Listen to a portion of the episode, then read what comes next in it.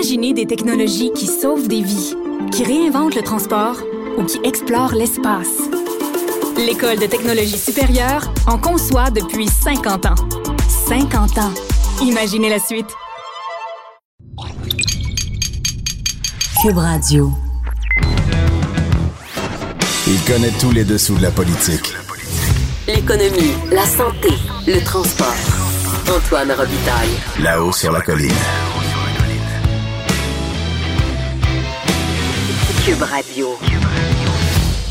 Bon vendredi à tous. Aujourd'hui à La Haut sur la Colline, on rencontre deux députés d'arrière-ban de la CAQ, peu connus et qui ont rarement la parole. D'abord, Vincent Caron, député de Portneuf, un ancien libéral, qui nous explique entre autres pourquoi il est passé à la CAQ en mars 2017. Il revient aussi sur ses origines françaises et son arrivée au Québec il y a 18 ans. Ensuite, Richard Campeau, de la CAQ aussi, élu en 2018 dans Bourget, donc un des deux seuls députés montréalais du gouvernement sur l'île de Montréal. On parle entre autres avec lui de gestion des forêts. Euh, Après tout, c'est un ingénieur forestier. Mais d'abord, mais d'abord, c'est l'heure d'aller rejoindre notre chroniqueur du vendredi. Thomas Mulcair est au bout du fil. Bonjour. Salut Antoine. C'est notre conversation du vendredi, puis Ben j'ai oui. envie de la lancer en disant que j'aimerais ça que Justin Trudeau se dote d'un col roulé. Tu sais, comme dans le temps de la crise du, du verglas, qui viennent nous dire les faits, parce qu'il me semble que le problème ici, là, c'est qu'on on sait pas quelles sont la, quelle est la liste des conditions des Wet'suwet'en. On, on, Euh, on est, on est dans le cirage, non? Lui, il fait. passe puis il dit des. Il, il- il lance des petites phrases, toujours la même affaire. là, on continue Ouais. de travailler. En tout cas, dans cette crise-là, là, je trouve que Justin Trudeau est en dessous de tout. Ben écoutez, moi, je peux pas être plus d'accord, surtout pour le fait qu'au début de la crise, il a décidé qu'il partait quand même sur son voyage. Il est parti huit jours. Il est allé à Dubaï, il est allé en Afrique, il est allé en Allemagne. Là, la crise s'aggravait tous les jours, puis il y avait personne qui était responsable du dossier. On se souviendra tous de Marc Garneau devant les caméras en train de bégayer que tout d'un coup, la Gendarmerie royale du Canada, les Premières Nations et, tenez-vous bien, les chemins de fer, tout d'un coup, ça, c'était de responsabilité provinciale. Ça Ah n'avait oui. aucun, aucun bon sens. Ridicule. Là, M. Trudeau revient de vacances, il se rend compte que la crise est vraiment grave. Là, on commence notre troisième semaine de ça. Et là, il commence avec ses platitudes. Ah, ben oui, euh, c'est grave, il, il faut faire ça à tête froide. Moi, je suis complètement d'accord. Il faut pas, justement, provoquer une crise. On a tous vécu au cas. Demandez à la famille euh, du, colonel, euh, du caporal euh, Marcel Lemay qui a été tué. Ouais. Personne souhaite une histoire comme ça. Mais, et il y a un mais là-dedans, il y a un manque total de leadership à Ottawa et ça commence à se faire ressentir. Il y a un leadership qui manque aussi du côté de l'opposition parce que Andrew Scheer, avec ses esclandres, est dépourvu de crédibilité, donc il n'y a rien qui avance. Qu'est-ce que ce que vous avez dit tantôt est tellement vrai. On a eu Justin Trudeau, Pablo Rodriguez, Mélanie Joly, avec des phrases creuses, façonnées par une boîte de communication en gestion de crise 101. ah oui, on vous comprend. Ah oui, c'est très, très grave pour le public. On comprend ça. Oui, on comprend que les gens soient... Ah, OK, OK. C'est de l'empathie de, de l'empathie de pacotille. Mais de l'empathie fabriquée. C'est ça. Et à un moment donné, comme vous dites si bien, les gens veulent du vrai. A- ce matin, je lisais Michel David dans Le Devoir qui rappelait que on avait beaucoup reproché à Robert Bourassa d'avoir été mou pendant la, la crise d'Oka, au début de la crise d'Oka. Euh, Est-ce qu'on peut effectivement faire un parallèle entre euh, Trudeau et Bourassa? Parce que Bourassa, on lui a donné raison par après. On lui a dit, ah, c'est peut-être lui qui nous a évité le carnage. Et Quel genre de, de parallèle on peut faire entre les deux situations, Thomas? Ben, il y a un parallèle à faire. Puis justement, il y avait des gens avec la tête froide, des gens de la trempe de John Parizella qui conseillaient M. Bourassa, disant écoutez pas les voix qui vous disent d'agi- d'agir de manière irresponsable. Et quoi dire de plus que Peter McKay, qui il y a deux jours maintenant, a osé donner son appui au fier à bras qui était venu aider à démanteler euh, une barricade à Edmonton, tandis que il faut pas que nous-mêmes, on décide comment appliquer la loi, c'est extrêmement dangereux pour tout le monde. Et lui, un ancien procureur général et ministre de la Justice du Canada et ancien procureur de la Couronne, a dit bravo aux gars avec leur, euh, camion, leur camionnette. Alors ça, ça veut pas de bon sens. Alors, Bill Blair, euh, hier, jeudi, il a dit quoi? Il a dit, ben, bravo, euh, on va enlever la GRC. Ça, c'est leur condition, donc maintenant, on va parler.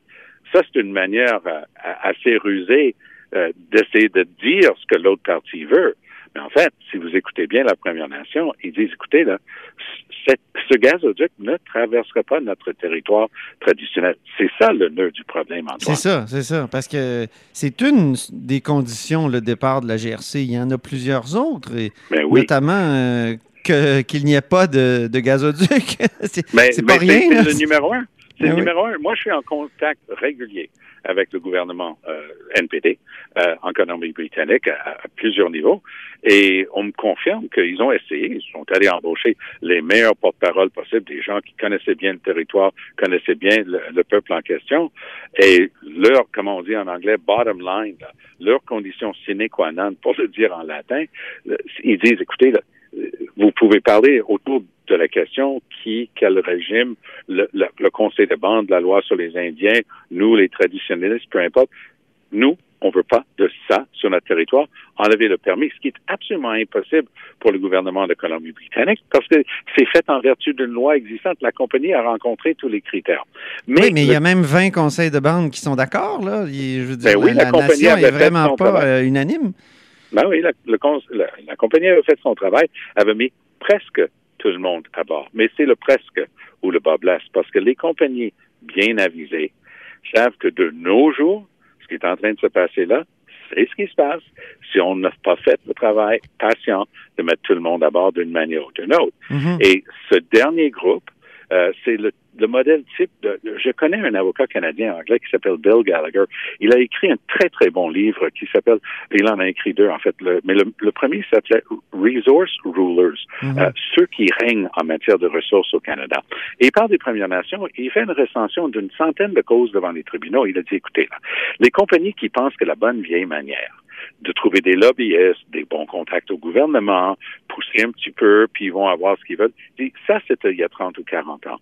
Aujourd'hui, les Premières Nations sont bien équipées, ils ont des meilleurs avocats et ils vont se battre, puis vous allez dépenser une fortune, puis votre projet ne se fera pas. Alors, c'est le genre de personnes qu'on doit écouter de nos jours, parce que c'est vrai que le modèle des années 70 ou 80, ou la dernière chose à laquelle on pensait des Premières Nations, ça, c'est une époque révolue. OK. mais je t'écoute, euh, Thomas, puis je, me dis, euh, peut-être que c'est tellement complexe que ça explique l'espèce d'absence de, Trudeau, d'hésitation extrême. Est-ce que donc est-ce qu'il est un bourrassa euh, prudent comme euh, celui de 1990 ou il est quelqu'un qui a complètement perdu le, contrôle de la situation? Euh? Les deux, les deux, mon colonel. C'est-à-dire que effectivement, moi j'appuierais personnellement toujours les gens qui disent faisons ça à tête froide, là, OK? On commence pas à faire exprès de chauffer les esprits, ça mène à rien. Mais, en même temps, l'incurie, l'absence, l'incompétence de ce gouvernement, ce dossier-là, cette nation-là est sur la ligne de front depuis deux ans et demi. On savait que ça allait se produire, puis ils ont rien fait. Rappelez-vous l'élection de 2015. Une chose objective, pas une question d'opinion. M. Trudeau a juré que pendant son premier mandat, il y aurait de l'eau potable sur toutes les euh, réserves de Première Nation. Ça paraît évident. On a 25 de l'eau propre renouvelable de la planète Terre au Canada. La majorité des lacs au monde sont dans un seul pays, le Canada. Pourtant, les premiers peuples n'ont pas accès à un eau propre. Il ne l'a jamais fait. Il a promis un rapport nation à nation. Il l'a jamais fait. Donc, toutes les belles promesses sont en train d'arriver maintenant devant lui, en train de dire Oh, un instant là, vous n'allez pas essayer de couper court. C'est pas parce que vous n'avez pas fait vos devoirs que vous allez pouvoir nous imposer un truc parce que vous paraissez mal. Mhm. La raison pour laquelle ils paraissent mal, c'est qu'ils n'ont pas vu venir, ils n'ont pas préparé, ils n'ont pas fait de travail de fond. OK. Ben, merci beaucoup, Thomas Mulcair. Au plaisir, Antoine. Bonne fin de semaine, puis on se reparle la semaine prochaine sans faute. Bye bye. Salut. Imaginez des technologies qui sauvent des vies, qui réinventent le transport ou qui explorent l'espace. L'École de technologie supérieure en conçoit depuis 50 ans. 50 ans. Imaginez la suite. Là-haut sur la colline. Une entrée privilégiée dans le Parlement. Cube Radio. Au bout du fil, il y a Richard Campeau, député de Bourget de la Coalition Avenir Québec. Bonjour. Bonjour, vous allez bien? Ben oui, ben oui, très bien. Euh, donc, vous êtes un des deux seuls députés euh, caquistes euh, sur l'île de Montréal. Comment on se sent? là? Est-ce qu'on se sent un peu comme des Gaulois euh, entourés de, de Romains? C'est bien dit, ça. Ben, en fait, il y, a- il y a plus que des Romains. Il y a des Romains de deux parties dans ce cas-là, fait que c'est un peu différent. Oui. Oui, effectivement, c'est différent, mais euh, à l'intérieur d'un comté, on ne sent pas ça. Ce que je sens, par exemple, c'est qu'il y a beaucoup de gens de d'autres comtés, limitrophes, et même beaucoup plus loin, qui viennent nous voir parce qu'on est au pouvoir. Alors, on reçoit euh, des gens du comté de Bourget, ça peut être d'Anjou, ça peut être de Schlager-Maisonneuve, ça peut être de l'ouest de l'île. Ils viennent nous voir parce qu'ils ont une question à poser. Ils veulent euh, savoir si tel programme, euh, ils peuvent en profiter, quelles sont les conditions, etc. Euh, alors, on peut les aider dans ce domaine-là. Donc, on reçoit des demandes un peu plus dispersées et en plus grand nombre à ce moment-là. Comment? Mais je pense que c'est un peu normal. Ça fait partie Ben oui. du travail, point. Pensez-vous que ça peut vous aider à gagner d'autres sièges aux prochaines élections euh, pour la Coalition Avenir Québec sur l'île de Montréal? Bah, c'est évident qu'en procédant comme ça, on augmente nos chances. Mais je dirais que moi, je le vois pas vraiment comme ça. C'est dans quand même plus de deux ans les élections. Alors, je me dis, bon, ben, c'est le rôle qu'on a à jouer pour représenter les gens. S'ils veulent venir voir quelqu'un qui est au gouvernement, ben voilà, on va essayer de les aider, point.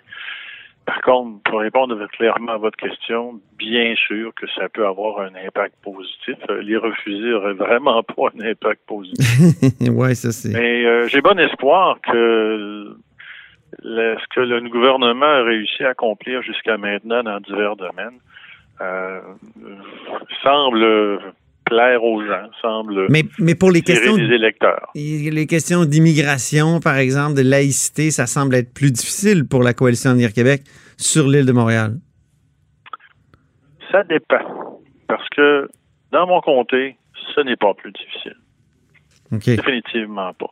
Parce que les comtés de Bourget et de Pointe-aux-Trembles, et même, je dirais, d'Anjou et peut-être Maurice Richard, euh, sont euh, plus euh, québécois francophones blancs.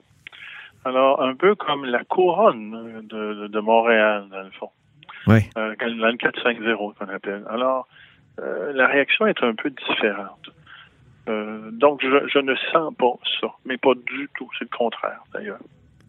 Puis, quand on parle à des gens, j'étais dans une rencontre dimanche dernier de euh, la cathédrale Saint-Maron, que personne ne connaît, malheureusement, mais c'était vraiment un joyau, Oui. avec euh, des chrétiens maronites. Mhm. Et, euh, et quel bel accueil. Quel bel accueil. Il y a des gens très renseignés au niveau politique. Très belle discussion. Ben, c'est pas un problème d'immigration. Autres parlaient français et tout. Et ça semble être beaucoup mieux accepté.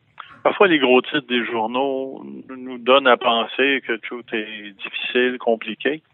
Parfois, la vérité sur le terrain est un petit peu différente. Alors, moi, je n'ai pas senti de gros problèmes jusqu'à maintenant avec l'accueil des lois sur la laïcité. Un petit peu plus avec l'immigration, mais c'est pas que la loi comme la mise en application. Vous savez, on s'est accroché les pieds, honnêtement. Oui. Et on est en train de se, re- de se replacer pour euh, aller mieux aller de l'avant.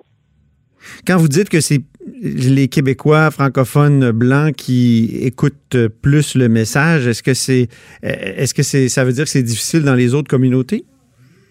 Je dirais pas ça. Je voulais juste décrire le comté comme étant plus semblable au, à la couronne de Montréal. OK. Par contre, j'ai eu l'occasion de discuter de problèmes de laïcité avec des gens euh, d'origine du Maghreb, euh, d'origine... euh, ben, moi, mes enfants viennent du Guatemala, Mhm. d'origine latino, euh, ça.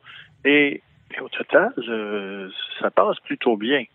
Il y a des gens qui euh, ont mal pris la loi sur la laïcité. Et quand on le regarde, je trouve que c'est une loi comme dit notre chef, plutôt modérée. Et euh, je pense pas que c'est une loi très agressive envers les gens. Au contraire, c'est, je pense que nous sommes très modérés. Et je dirais que c'est notre façon d'être francophone à l'intérieur d'une mer beaucoup plus anglophone et Ah oui? de bien accepter et de bien recevoir les gens. Oui. Euh, vous êtes euh, ingénieur euh, chimiste, vous avez travaillé dans le secteur des pâtes et papiers beaucoup. Je me demandais, vous, un film qui date un peu, là, mais un film comme celui de, de, de Richard Desjardins, L'erreur boréale, vous en aviez pensé quoi? Qu'est-ce que vous en aviez pensé? Hey, c'est compliqué ça. Euh, ben, premièrement, euh, Richard Desjardins a le goût de mettre des choses claires, comment, comment il pense, comment il voit les choses. Mhm. Il y a eu beaucoup d'erreurs qui ont été faites par les années passées euh, dans, au niveau foresterie et les compagnies forestières ont, ont fait des erreurs. Mhm. Mais vous savez, ça date de, je dirais, plus de 30 ans. Qu'il y a des façons de couper les arbres et d'entretenir la forêt. Et à ma connaissance, c'est bien respecté. Exemple, euh, dans le cas du bois mou, on doit couper la coupe à blanc, c'est ça qui est recommandé, mais par bande. En Ouais. laissant des petits espaces pour que les animaux de la forêt puissent aller d'une bande à l'autre. Alors, mais c'est ça qui est recommandé. Alors, quand on ce qu'on appelle coupe à blanc, ben, ça ne se fait plus. Est-ce que c'est un film qui exagérait alors? Ou? Ben, si on a, si on veut faire croire aux gens que la coupe à blanc se fait partout, c'est complètement exagéré. Une coupe à blanc par bande, dans le cas du bois mou, c'est ça qui est recommandé par le gouvernement et ça fait longtemps. Mhm. Alors, je pense que d'un côté, il y a un petit peu d'exagération, mais d'un autre côté, Charles Desjardins nous rappelle l'importance de la forêt et, et par rapport à ça, je- ben, j'embarque moi aussi. euh, la forêt est importante, il faut la préserver. Et de temps en temps, la préserver, c'est l'entretenir, c'est enlever les vieux et pour faire mieux pousser les autres aussi. Alors, mettons que je suis un peu mitigé euh, par rapport à sa façon de présenter les choses. Il y a eu un débat d'ailleurs autour euh, de la, coupe forestière. Le ministre des Forêts a dit euh, ben il faut parfois euh, couper si on veut ne pas produire trop de, de gaz à effet de serre, alors que d'autres disent ben non, il faut planter des arbres pour réduire la production de gaz à effet de serre. Vous vous situez où, vous, dans ce, ce débat? En fait, euh, c'est difficile à expliquer en, en un clip une chose comme ça. Oui. C'est qu'un un arbre, quand il pousse, il accumule euh, du diamètre. On voit les, les anneaux de croissance. Et dans ce temps-là, ben, il y a du carbone qui reste à l'intérieur de l'arbre.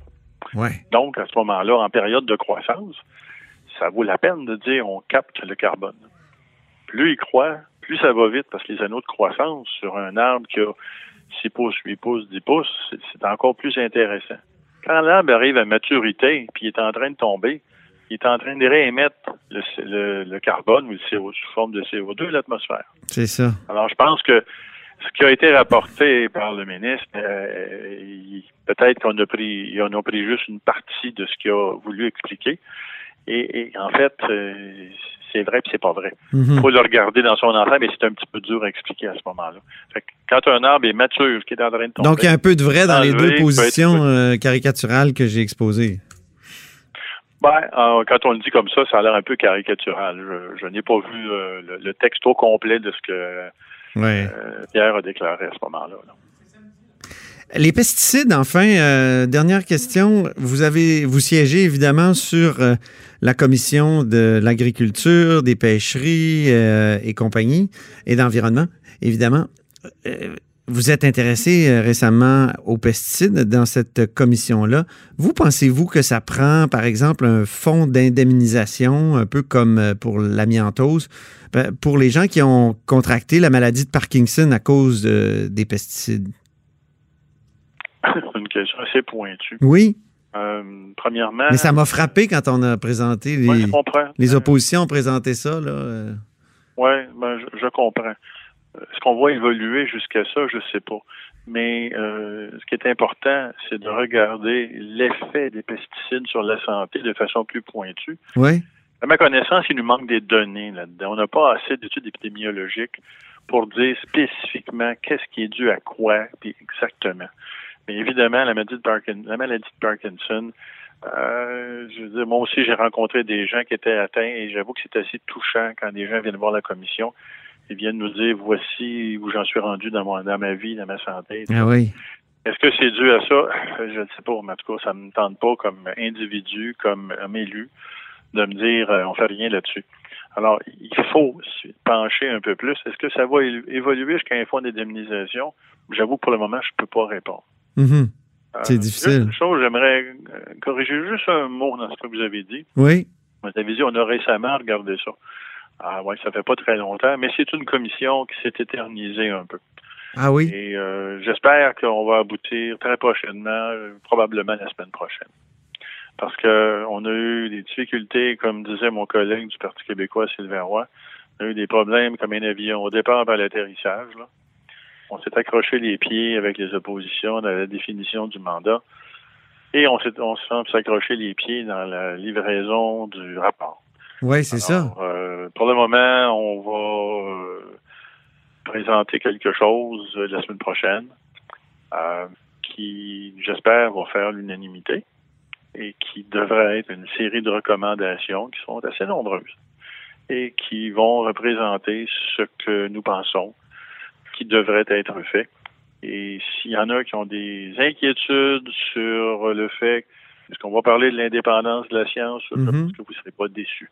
Mangez-vous bio, vous, euh, Monsieur Campo? Pardon? Est-ce que vous mangez bio? Moi, non. Mon épouse, beaucoup plus. Ben, en fait, oui, je mange bio, oui, de temps en temps, mais j'aime bien la viande aussi. Mais euh, mon épouse... Non, mais il y a de la viande bio aussi. Je veux dire, est-ce que, est-ce que Ouais, vous faites attention bio, aux produits, ouais, euh, vrai. aux produits chimiques vrai. dans, le, dans votre nourriture? Euh, non, je ne fais pas vraiment attention plus que ça. Ça m'arrive de manger bio, mais euh, je- j'avoue que j'adore goûter à un peu toutes sortes de choses, surtout quand dans le nombre de voyages que j'ai eu l'occasion de faire. J'ai vraiment goûté à toutes sortes de choses et quand on va en Chine, on goûte à toutes sortes de choses et parfois on ne sait même pas ce qu'on mange. mais c'est bon. Monsieur Campo, euh, sur cette note gastronomique, euh, on se laisse. Merci beaucoup. Merci de votre appel. Ça m'a fait plaisir de vous parler. Et oui, à la prochaine. C'était Richard Campo, euh, député de Bourget pour la coalition Avenir Québec. Vous êtes à l'écoute de là-haut sur la colline. J'accepte avec, euh, avec fierté la direction, les commandes. Non, non, pas les commandes. Votre maison, c'est un espace où vous pouvez être vous-même. J'accepte d'être l'entraîneur-chef des Orignaux Atomes 2B de l'école. Mon amour, moins fort, la petite dame. Ah, excuse, excuse. Tu parles à qui? Elle mérite d'être bien protégée. Et vous méritez d'être bien accompagné. Trouvez la protection la mieux adaptée à votre maison avec Desjardins Assurance et obtenez une soumission en quelques clics sur desjardins.com. Antoine Robitaille. Le philosophe de la politique. Là-haut sur la colline. Cube Radio. Alors, je suis dans le bureau de Vincent Caron, député de Portneuf euh, de la CAQ et vice-président de la CAP. Qu'est-ce que c'est la CAP? La commission de l'administration publique, une merveilleuse commission, vraiment. Je suis très fier euh, de siéger euh, au sein de, ce groupe, finalement, un groupe de parlementaires euh, qui euh, euh, travaillent sans être animés par la partisanerie. Hein. Notre travail au quotidien, à chaque fois qu'on rencontre à la fois les, les, organismes ou encore les ministères, eh bien, l'objectif, c'est de, de, de, tout mettre en œuvre pour essayer de comprendre un peu plus et puis parfois essayer de lever des lièvres. On travaille étro- étroitement pardon, avec la vérificatrice générale. Vraiment, me trouve choyeux parce qu'il y a un dynamisme, une forme, je ne vais pas dire un dynamisme, mais, une forme d'échange qui est particulier à la CAP et ça, je vous avoue que j'en suis, euh, je suis flatté de pouvoir y siéger. Ben, merci pour cette euh, première réponse. Je tiens à dire que je rencontre des députés qui ont pas souvent la parole, qui sont peu connus. Donc, euh, euh, pensez-vous dans la- le projet de réforme parlementaire qui a été déposé euh, aujourd'hui, là, au moment où on enregistre, c'est jeudi, par Simon Jolin Barrette, qui, que, que- il va avoir plus de place finalement pour les députés gouvernementaux qu'on appelle souvent d'arrière-ban? Oui, je suis convaincu déjà. euh, vous savez, ça fait un bon moment que notre ministre travaille là-dessus. Euh, il nous a consulté beaucoup. euh, il est venu à la source chercher des informations pour voir comment on pouvait améliorer tout ça. Ce qui est important, et je me souviens de, tous ces échanges, ce qui est important de retenir, c'est que nullement il est question de brimer qui que ce soit. hein. Moi, une fois, je disais, un jour, forcément, hein, notre gouvernement va se retrouver dans l'opposition. Et l'idée, c'est pas de venir brimer le, le travail que peuvent faire euh, les députés d'opposition, mais c'est de rendre tout ça plus efficace. Alors euh, oui, une série de mesures euh, à l'intérieur de, de cette proposition de réforme qui vont nous permettre de pouvoir prendre plus de place. Par exemple, par exemple? Ben, écoutez, euh, j'ai pas le détail là dans, dans le quotidien de des répercussions que ça va avoir, mais euh, euh, globalement, dans et puis vous savez, comme toute réforme, il faut que ce soit discuté. Je voudrais pas euh, anticiper finalement de, de- des décisions qui seront prises parce que tout ça, ça doit se faire euh, d'un commun accord avec l'ensemble des parlementaires. Donc, on, va laisser euh, euh, le travail cheminer, mais je suis bien conscient et bien convaincu surtout que on va pouvoir euh, euh, s'exprimer euh, euh, d'une autre manière et puis peut-être avoir une, une autre visibilité. Mais vous savez ce que je recherche, moi, c'est pas forcément la visibilité, c'est euh, l'efficacité. Je suis très attaché à ma circonscription Portneuf et euh, c'est avant tout pour les Portneuvoises et les Portnevois que je travaille. Vous êtes un Québécois d'origine française. Ça s'entend, comme on dit en France quand on, entend notre accent. Ici aussi, ça, euh, ça s'entend. Pourquoi Port-Neuf? Pourquoi vous êtes, vous êtes venu vous installer en Port-Neuf en quelques, quelques, quelques secondes? Là? Bien malgré moi, cet accent, en effet, ne me quitte pas parce que moi, je suis habité par le souci d'intégration. Quand je suis arrivé ici au Québec, euh, je me suis euh, dit chaque matin, et je me le dis encore aujourd'hui, euh, sans perdre les, racines qui m'habitent, mais je me suis toujours dit que c'était à moi de m'adapter et non pas au Québec à s'adapter à moi. Donc, cet accent reste là et donc me trahit encore, trahit. Non, mais c'est quand même, c'est quand même beau un accent. Il faut que vous le conserviez. Là. Oui, c'est ce que souvent on me dit. Mais je vous dis que moi, mon intégration serait parfaite si j'avais plus de, d'accent québécois, parce que pour moi c'est un accent, l'accent québécois, puisque je suis d'origine française. Mais pour revenir à votre question, pourquoi Portneuf? Ben, vous savez, quand on est euh, français d'origine, on, on- souvent on rêve des grands espaces. Et euh, ce matin, euh, on avait une rencontre, puis je disais qu'aujourd'hui, les Européens, quand ils viennent ici au Québec, euh, ils aiment venir à Québec, ils aiment visiter Montréal, mais ce qu'ils veulent aussi, c'est découvrir nos grands espaces, cette nature, euh, euh, cette nature généreuse. Et moi, dans Portneuf, ben, je l'ai trouvé. Et puis, la chance euh, ou le- le- le- l'avantage, j'allais dire, de Portneuf, c'est que c'est au, au- c'est intégré à la capitale nationale, mais juste à côté de Québec. Donc euh, cette euh, cette euh, euh, chimie qui opère entre euh, une circonscription qui s'apparente un peu plus aux régions, mais qui est attachée à la capitale nationale, je trouve que c'est une formule intéressante. On dit que Port-Neuf, c'est vraiment une région où il y a des fromages extraordinaires. Vous êtes d'origine française. Euh, avec le nouvel accord, euh, les fromages français vont, vont envahir le marché. Vous devez être tiraillé dans vos deux identités, là, entre les deux fromages. Là. Ça me fait penser à une phrase du général de Gaulle qui disait Comment gouverner un pays où il y a 242 euh, sortes de fromages Donc, êtes-vous tiraillé entre vos, entre vos deux identités fromagères? Tiraillé, euh, j'irai pas jusque-là, mais euh, je, je tire un constat cependant. Il y a 25 ans environ que je suis arrivé au Québec, et puis à cette époque-là, on trouverait, on trouvait euh, quasiment que des cheddar hein, sur les tablettes. Et aujourd'hui, en effet, euh, la région de Portneuf, comme la région de, de Charlevoix, et euh, euh, beaucoup de régions du Québec mettent en, en lumière des fromages d'une qualité exceptionnelle. Moi, c'est sûr qu'il y a ce libre-échange euh, qui existe, mais euh, je crois en la qualité et je crois en, en l'authenticité et je crois aussi euh, en, notre société à vouloir accompagner nos producteurs. On est fiers maintenant, on n'a plus à se cacher. Vous savez, avant on disait qu'en France, on pouvait manger un fromage différent par jour. C'est le cas aussi au Québec. Donc la qualité des produits qu'on trouve ici, et puis je vous assure que c'est pas un c'est pas une langue de bois que j'emploie ici, mais vraiment maintenant les fromages du Québec n'ont rien à envier aux fromages français.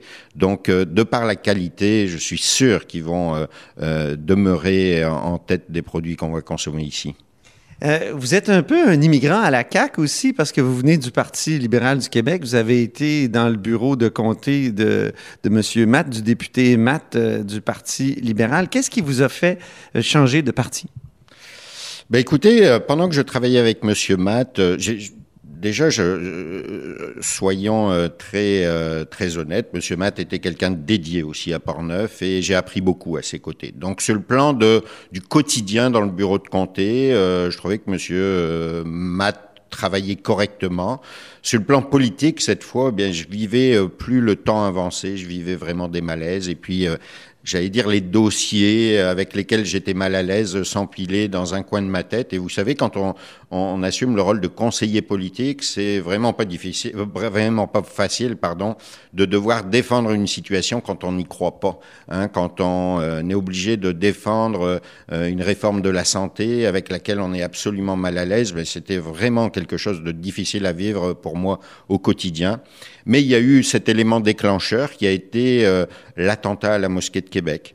Euh, qui est un événement épouvantable que je dénonce bien entendu. Euh, Je suis vraiment, j'ai été élevé dans une famille euh, qui était profondément euh, antiraciste et euh, ça m'habite encore aujourd'hui et bien heureusement là ça fait vraiment partie de mon ADN. Mais au lendemain de cet attentat, euh, j'entendais euh, le premier ministre de l'époque prétendre finalement dans ses propos que quasiment nous tous les Québécois étions euh, des racistes. Et ça, ça a vraiment été la goutte d'eau qui a fait déborder le vase et je me suis dit c'est pas possible, je peux pas rester euh, au sein d'une équipe qui pourrait prétendre ça. Au contraire, moi qui suis issu de l'immigration, me suis rendu compte toute l'ouverture, toute l'ouverture de la société québécoise à accueillir euh, euh, d'autres sociétés. Et puis encore une fois, comme je vous disais tout à l'heure, moi ce qui m'habite depuis que je suis ici, c'est de d'avoir bien conscience que je dois faire face à des réalités. Vous savez, le, quand je suis arrivé ici, je me disais euh, la France et le Québec sont très proches. La France et le Québec sont très proches en effet, mais dans le quotidien, le Québec est une société nord-américaine, la France est une société européenne et dans le quotidien de nos deux nations, il y a beaucoup beaucoup de différences. Donc euh, il y avait des choses qui m'interpellaient quand je suis arrivé. Je me suis adapté à ça et puis aujourd'hui, ben écoutez, euh, je suis vraiment fier. J'avais été très honoré d'ailleurs euh, il y a de cela quelques années lorsque le maire de Saint-Raymond m'avait fait citoyen d'honneur de la municipalité. Le maire en question est décédé, mais ça, ça avait déjà été un grand symbole pour moi. Monsieur Matt, lui, est-ce qu'il vous en a voulu d'avoir changé d'allégeance euh, et Monsieur, est-ce qu'il m'en a voulu? J'imagine que sur le coup, là, c'était pas la, meilleure nouvelle euh, que je lui ai annoncée ce matin-là. Euh, on s'entendait très bien sur le plan professionnel. Écoutez, j'ai vu Monsieur Matt à de nombreuses reprises depuis, et puis c'est très cordial. Euh, je J'irai pas jusqu'à dire, mais je suis convaincu que ce matin-là, euh, il se serait bien passé cette nouvelle-là. Mais de là à dire qu'il m'en a voulu, euh, je penserais pas. En tout cas, visiblement aujourd'hui, il, il ne m'en veut plus. Et puis moi, je lui en ai jamais voulu non plus. Très bien. Merci beaucoup, Vincent Caron, député de Portneuf euh, de la Coalition Avenir Québec. Merci à vous, au plaisir. Au plaisir. Cette émission est maintenant disponible en podcast. Rendez-vous dans la section balado de l'application ou du site cube.radio pour une écoute sur mesure en tout temps. Cube Radio, autrement dit. Et maintenant, autrement écouté.